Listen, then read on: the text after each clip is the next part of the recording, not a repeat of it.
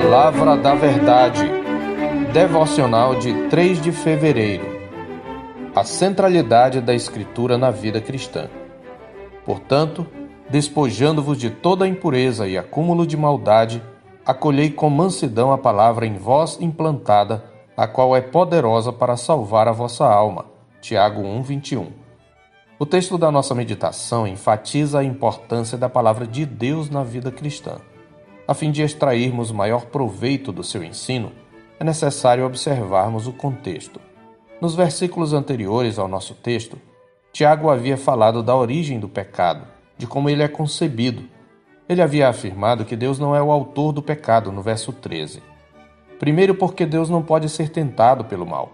O mal não pode vencer o poder de Deus, a misericórdia de Deus, a santidade de Deus. Deus é o sumo bem. Como observou o puritano Samuel Bolton, há mais bem em Deus do que mal em dez milhares de infernos de pecado. Em segundo lugar, Tiago havia acrescentado que o próprio Deus mesmo a ninguém tenta. Antes, a tentação vem de dentro. Cada um é tentado por sua própria cobiça, diz ele no verso 14. Primeiro vem a paquera e a sedução. A nossa cobiça nos atrai e seduz. No verbo atrair, temos a figura do caçador ou pescador que atrai uma presa até sua armadilha. No verbo seduzir, temos a figura da prostituta que seduz os insensatos. As figuras se fundem para expressar a força da tentação. Em seguida vem a concepção e o nascimento do pecado, bem como o seu fruto, que é a morte. No verso 15 ele diz: Então a cobiça, depois de haver concebido, dá à luz o pecado, e o pecado, uma vez consumado, gerar a morte. Eis aí a genealogia do pecado. Então, resumindo, Deus não é o autor do pecado. O pecado nasce da cobiça do nosso próprio coração. Tiago não nega a existência e a atuação ou o papel do diabo e seus anjos na tentação. Ele os menciona no capítulo 2, verso 19 e no capítulo 4, verso 7. Mas o diabo só consegue o que quer porque tem um aliado dentro dos portões, a carne, nossa natureza pecaminosa. Portanto, somos responsáveis pelo mal que praticamos. Mas enquanto o mal procede de nós, todo o bem procede tão somente de Deus. Não vos enganeis, meus amados irmãos. Toda boa dádiva e todo dom perfeito são lá do alto, diz ele no verso 17. Deus, a origem do bem, é o Pai das luzes, em quem não pode existir variação ou sombra de mudança. Deus é luz, e Deus é imutável. Dois atributos que Tiago ressalta de Deus. Como luz, Deus se revela, e somente porque ele se revela é que podemos conhecê-lo. Como fonte de todo o bem, ele nos concedeu uma nova natureza em Cristo. Aqui está o paralelo de contraste que ressalta a importância da palavra de Deus para a vida cristã. O pecado, através da nossa cobiça, dá à luz a morte.